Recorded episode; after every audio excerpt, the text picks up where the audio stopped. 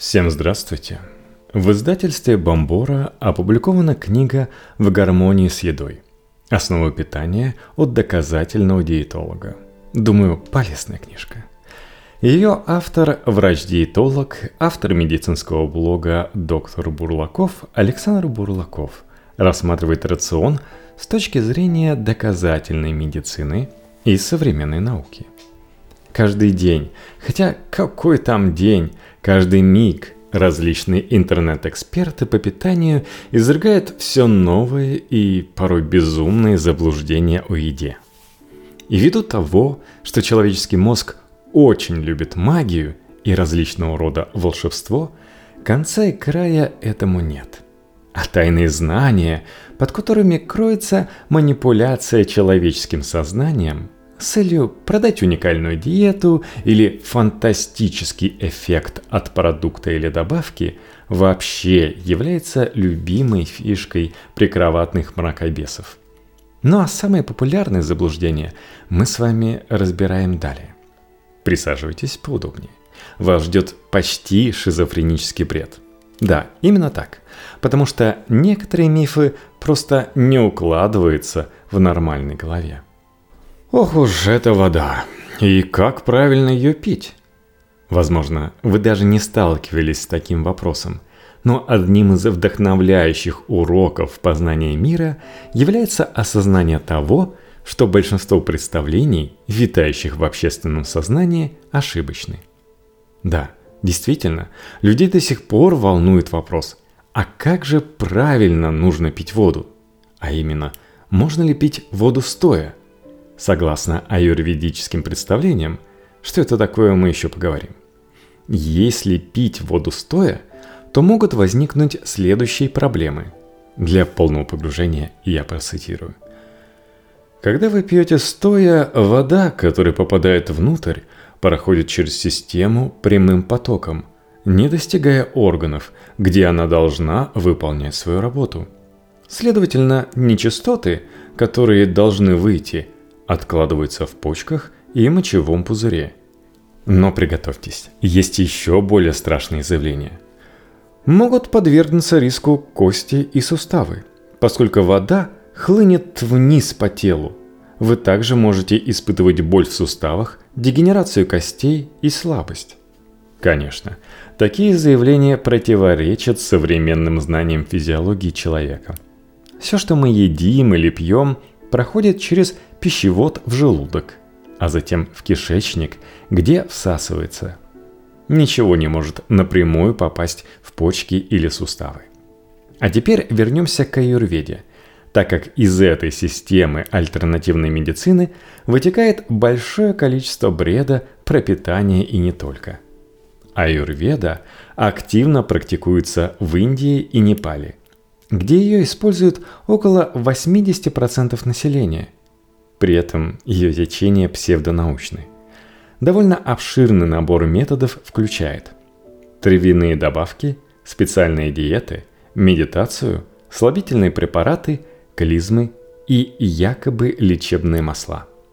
Важно понимать, что аюрведа – это не наука, и ее рекомендации не базируются на фактах, а теоретические основы не подтверждаются в экспериментальных условиях. И все страшилки о том – что воду стоит пить только сидя, основаны на верованиях, а не на научных данных. Нормы потребления воды или когда идти к водопою. Вопрос, казалось бы, простой. Окей, Google, сколько нужно пить воды? Но ответов бездонное море.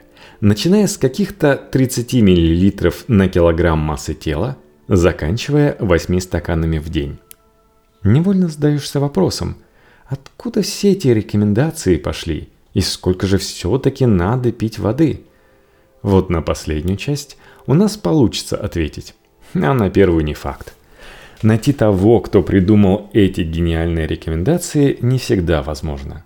Поэтому давайте разбираться.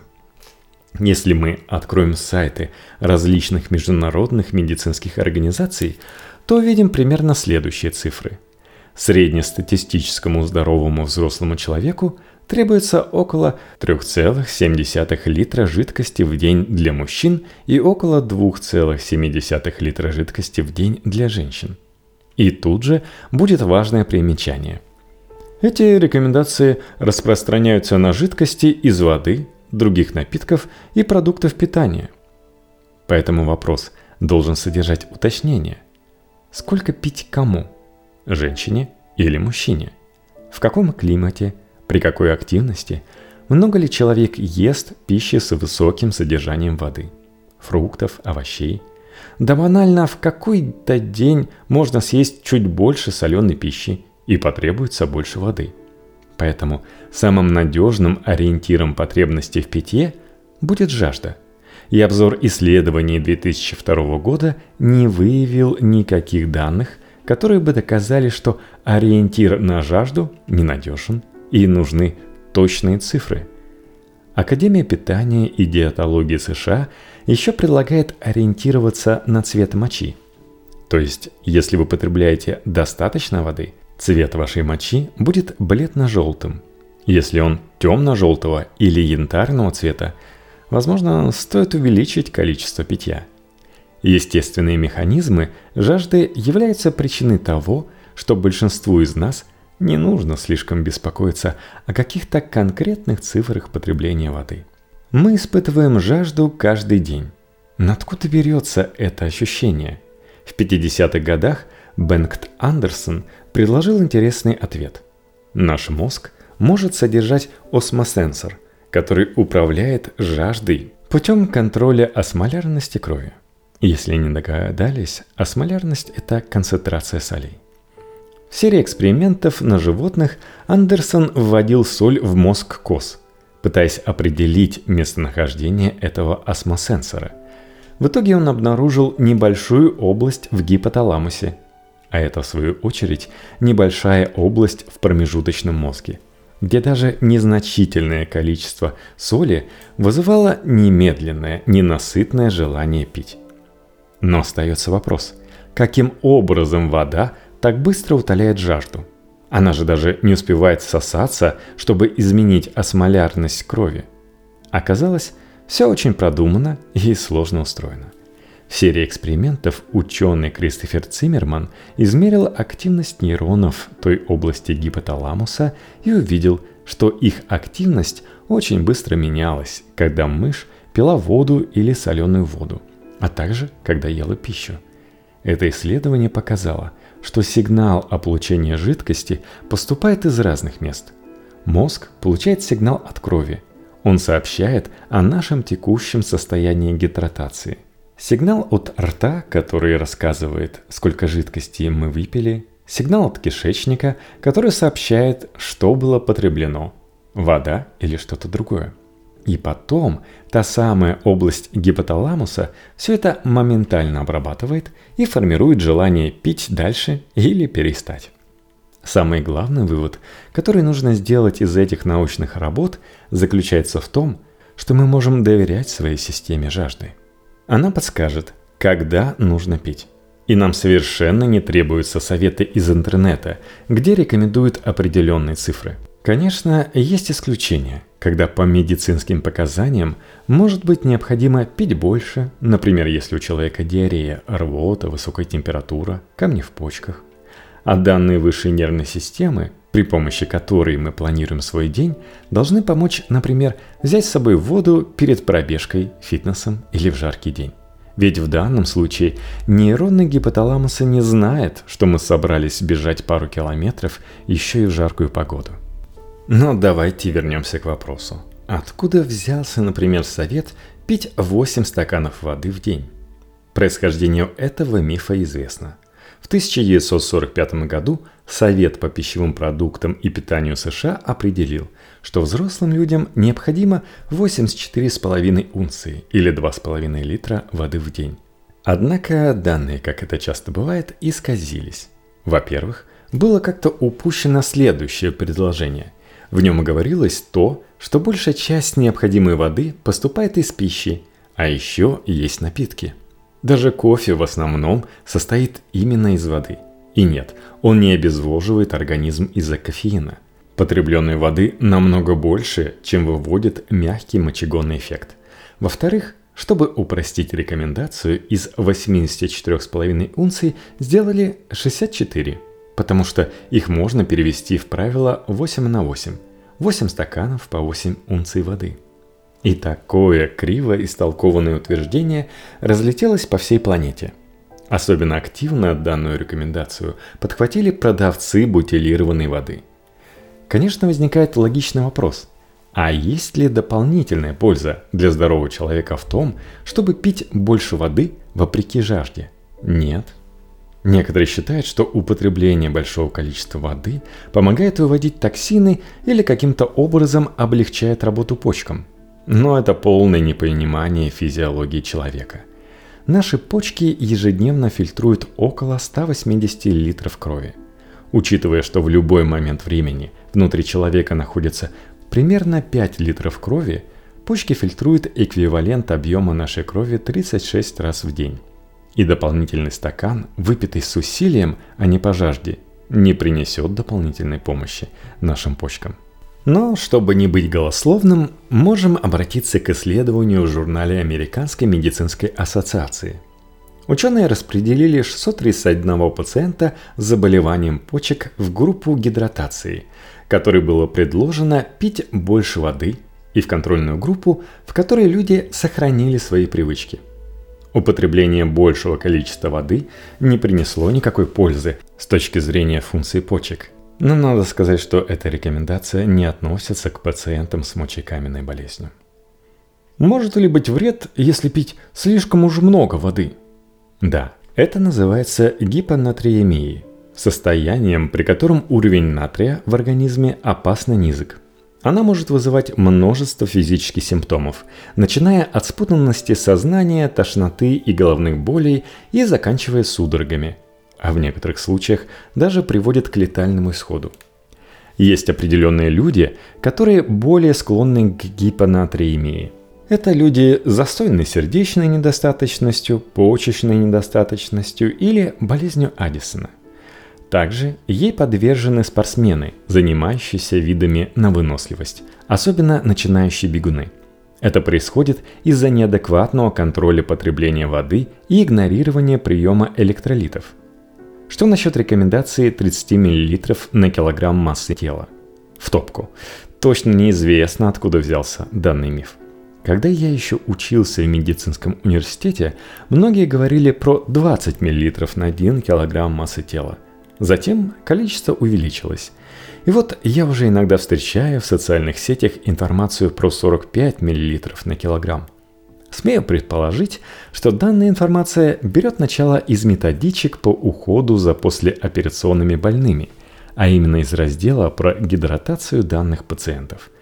При этом в них учитывается температура, влажность палаты, потеря жидкости в ходе оперативного вмешательства и другие факторы – Учитывают ли эти факторы блогеры – вопрос риторический. Закончить данную тему хочется недавним исследованием, опубликованным в журнале Science. В ходе него 5604 человек в возрасте от 8 дней до 96 лет из 23 стран обследовали с применением изотопов – радиоактивное вещество, которое вводят в тело, чтобы специальным диагностическим оборудованием проследить его продвижение. Авторы отмечают – Нынешнее исследование ясно показывает, что один стандарт потребления воды не подходит для всех, и распространенное предположение о том, что мы должны выпивать 8 стаканов воды в день, то есть около 2 литров, не подкреплено объективными доказательствами. Поэтому хватит заниматься питьевым насилием. Щелочная вода или абсолютная глупость? Способность подчелачивать свое тело было популярным мифом, продвигаемым в 20-х годах учеными, но сегодня различными экспертами по оздоровлению. Но что же это такое щелочная вода? Это вода с pH выше 7. Вспомним про уровни pH варьируются от 0 до 14 и определяют, насколько кислым или щелочным является вещество. Обычная питьевая вода составляет от 6,5 до 8,5. Все, что выше 7, является более щелочным, например, морская вода, а все, что ниже, более кислым, Например, грейпфрутовый сок. Идея употребления щелочной воды заключается в том, что более высокий уровень pH нейтрализует повышенную кислотность или, как чаще говорят адепты, закисленность нашего организма. Они также утверждают, что этот эффект имеет определенные преимущества для здоровья, которых нет у обычной воды. Например, помогает в борьбе с раком, инфекциями и так далее. И такие идеи нашли свое отражение в продажах.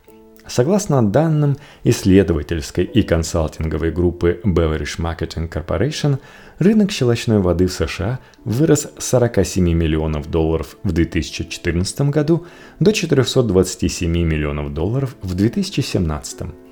К сожалению, по другим странам я такой статистики не нашел.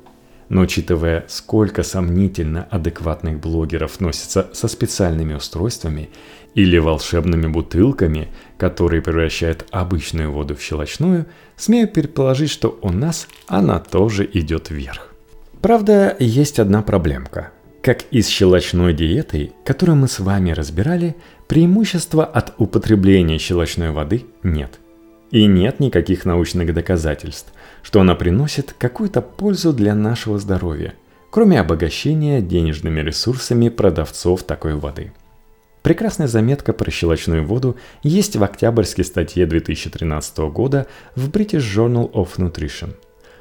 Компоненты пищи не вызывают ни ацидоза внутриклеточной жидкости, ни алкалоза – Любое влияние пищевого происхождения, слегка нарушающее кислотно-щелочное равновесие, сразу же корректируется биохимическими буферными системами, действующими как во внеклеточном, так и внутриклеточном пространстве. При этом еще в 2007 году Управление по санитарному надзору за качеством пищевых продуктов и медикаментов FDA – после оценки многочисленных исследований и обзоров взаимосвязи отклонила ходатайство, предполагающее, что щелочная вода приносит пользу здоровью. Агентство обнаружило, что предложенные заявления не соответствуют критериям научной значимости из-за отсутствия доказательств. Однако производители щелочной воды всячески пытаются продвигать свою продукцию даже через заигрывание с наукой. Так, в небольшом исследовании 2016 года участвовали здоровые взрослые люди, которые пили щелочную или обычную воду после обезвоживания, вызванного физической нагрузкой. Было обнаружено, что у тех, кто пил щелочную воду, значительно снизилась вязкость цельной крови, густота и липкость, что означает большую гидратацию. Все бы ничего, но исследование фиксировалось брендом щелочной воды Essential Water – и несмотря на полное отсутствие доказательств пользы щелочной воды, ее рынок только продолжит расти. Ведь так приятно покупать тайные методики, избранные идеи, думая, что ты занимаешься своим здоровьем. Кислородная вода. Как продать бессмыслицу? Понимаю, что если вы никогда не слышали об этом популярном тренде, то у вас может возникнуть вопрос. Зачем такое вообще придумали? Вроде бы у людей есть неограниченный доступ к воздуху с содержанием кислорода около 21%. Но, друзья, обладающим этой информацией людям тайные знания не продать и прибыль дополнительную не получить.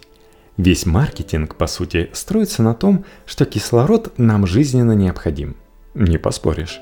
Ведь, например, клетки головного мозга очень чувствительны к его недостатку – Некоторые из них начинают умирать менее чем через 5 минут после прекращения снабжения их кислородом. И по этой причине именно такая вода может улучшить функции мозга, замедлить старение организма, вывести токсины, сжечь жировые отложения и вылечить абсолютно все болезни. Но вот не задача. Для газообмена у нас есть легкие, а желудочно-кишечным трактом мы дышать не можем. А что касается воды, мы знаем еще со школы ее формулу H2O. В каждой молекуле действительно есть атом кислорода. Но это не свободный кислород. Небольшое количество растворено в воде. И вот оно является доступным для водных организмов. Растворимость составляет всего около 8 мг на литр. Тем не менее, этого хватает рыбам, чтобы жабрами добывать кислород, необходимый для жизни – можно, конечно, под давлением закачать в воду больше кислорода, до 40 мг на литр. Но опять возникает проблема. Как только мы откроем бутылку, он уйдет в воздух. Поэтому придется глотать бутылки с кислородной водой, не открывая. Шучу, ни в коем случае не повторяйте. Само собой, каких-то строго контролируемых исследований касаемо кислородной воды не найти. Но есть критические обзоры с заголовками, говорящими сами за себя. Насыщенная кислородом вода – причуда и вымысел в одной дорогой отрыжке. Ловите лайфхак. Как получить около 146 мг кислорода совершенно бесплатно? Просто сделайте дополнительный вдох – не покупайте очередную псевдонаучную ерунду. Водородная вода. Да, это еще одна из волшебных вод, которая активно продвигается и успешно продается. Вроде молекула воды и так содержит два атома водорода. Но маркетологам все мало. Нужно больше, чтобы и продаж было больше. Идея с водородом берет свое начало в 90-е годы. Его давали в виде газа трем дайверам, чтобы помочь им преодолеть последствия глубоководного погружения.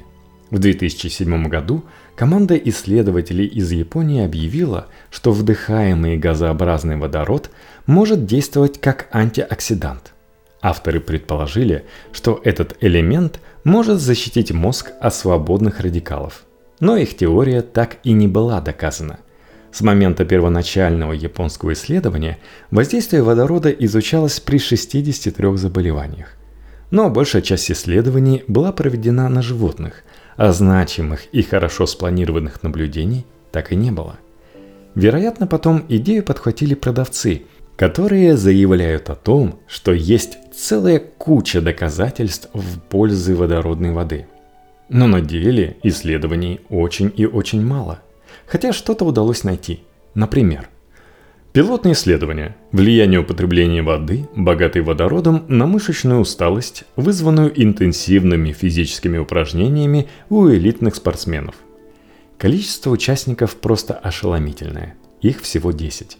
А это уже показывает, что мощность и значимость исследования находятся на уровне дна Марианской впадины. Тем не менее, было обнаружено, что адекватная гидратация богатой водородом водой перед тренировкой снижает уровень лактата в крови и улучшает вызванное физическими упражнениями снижение мышечной функции. Но при этом даже тут авторы не обнаружили какой-либо значимой клинической пользы для спортсменов. А о дополнительной пользе для здоровья вообще говорить не приходится. Другое исследование показало, что богатая водородом вода – может улучшать настроение и снижать беспокойство. Конечно, когда пару сотен за бутылочку отдашь, приходится искать хоть какие-то плюсы. Следующее маленькое исследование прошло с участием 20 пациентов с ранним ревматоидным артритом, которые выпивали по пол-литра в день водородной воды в течение 4 недель. В документе говорилось, что у всех наблюдалось улучшение симптомов, а у 20% симптомы исчезли – но нельзя исключить эффект плацебо, как и ремиссию заболевания у тех 20%. Водородная вода, введенная внутривенно, улучшила состояние кожи у четырех пациентов с покраснением кожи, воспалением и болью.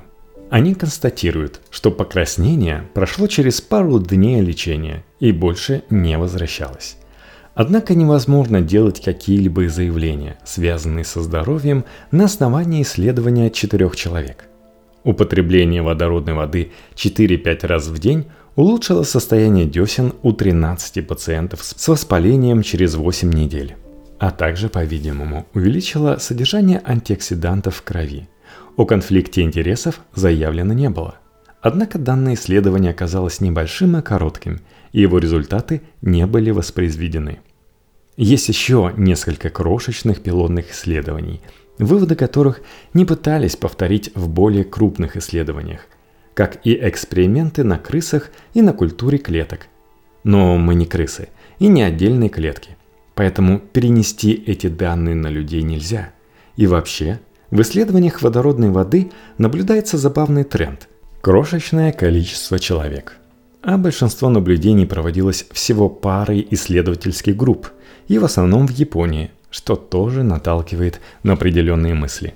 И самое интересное, их фантастические эффекты не были воспроизведены в дальнейших исследованиях. А почему так? Да потому что можно выбросить в мусорку эти исследования ввиду высокой вероятности коммерческого интереса их авторов. А я вот все жду, когда в продажу поступит мокрая или влажная вода. Вот это будет успех. Дважды кипяченая вода убивает? Возможно, это одно из самых популярных заблуждений, связанных с водой. Причем удивляет интересный момент. Сторонники данного мифа дважды кипятить воду боятся – а варить супчик пару часов нет. Как говорится, никаких стандартов, кроме двойных. Возможно, у вас возникает вопрос, а чего они боятся-то? Во-первых, вода якобы становится мертвой, а нужно пить живую. Честно говоря, не совсем понятно, что вкладывают в это понятие. Я, например, не очень бы хотел, чтобы вода, которую я пью, была живой. Если в ней и есть что-то живое, так это микробы, представляющие собой загрязняющие и потенциально опасные вещества. Во-вторых, люди опасаются, что в воде увеличится количество примесей, например, фтора. Давайте порассуждаем логически. Кипячение не добавляет в чайник новых соединений, если только вы не открыли крышку и у вас что-то не насыпалось с потолка. Обратимся к цифрам – Допустим, вы налили в чайник литр воды, содержащий 1 мг фтора и вскипятили. Затем вылили 200 мл в кружку, чтобы заварить чаек. Выпили и проглотили 0,2 мг фтора. Затем вновь поставили чайник, в котором уже 800 мл воды и 0,8 мг фтора. Долго кипятили, в процессе выкипело 100 мл. То есть в чайнике теперь 700 мл воды – а фтора по-прежнему 0,8 мг. Вы налили еще 200 мл для чая, выпили и проглотили 22 мг фтора. Большая разница получилась с первой кружкой? Думаю, что нет. Возьмем другую большую страшилку, например, нитраты. Это группа химических веществ, содержащих нитрат ион, NO3. И их действительно можно найти в воде. А вот когда нитраты подвергаются воздействию высоких температур, они превращаются в нитрозамины, обладающие канцерогенным действием. То есть их связывают с некоторыми видами рака. Но получить просто кипячением нитрозамины будет непросто, так как для них требуются определенные молекулы-предшественники. Соответственно, образование этих вредных штук будет связано не с процессом кипячения – а с изначальным составом воды. Исследование 2011 года, где изучалось кипячение воды с нитрозаминами, показало, что общее количество нитрозамина в кипяченой воде существенно не изменилось в 5-минутных образцах, но уменьшилось со временем кипячения в 10 и 20-минутных образцах. Это соответствует уменьшению на 18,31% соответственно по сравнению с начальными значениями. То есть можно сделать вывод, который будет полностью согласовываться с результатами сравнительного исследования, проведенного в 2020 году. Его итог звучит так. Водопроводная вода будет по-прежнему безопасной и пригодной для питья после частого кипячения или после длительного кипячения, если она удовлетворяет санитарным нормам питьевой воды до нагревания.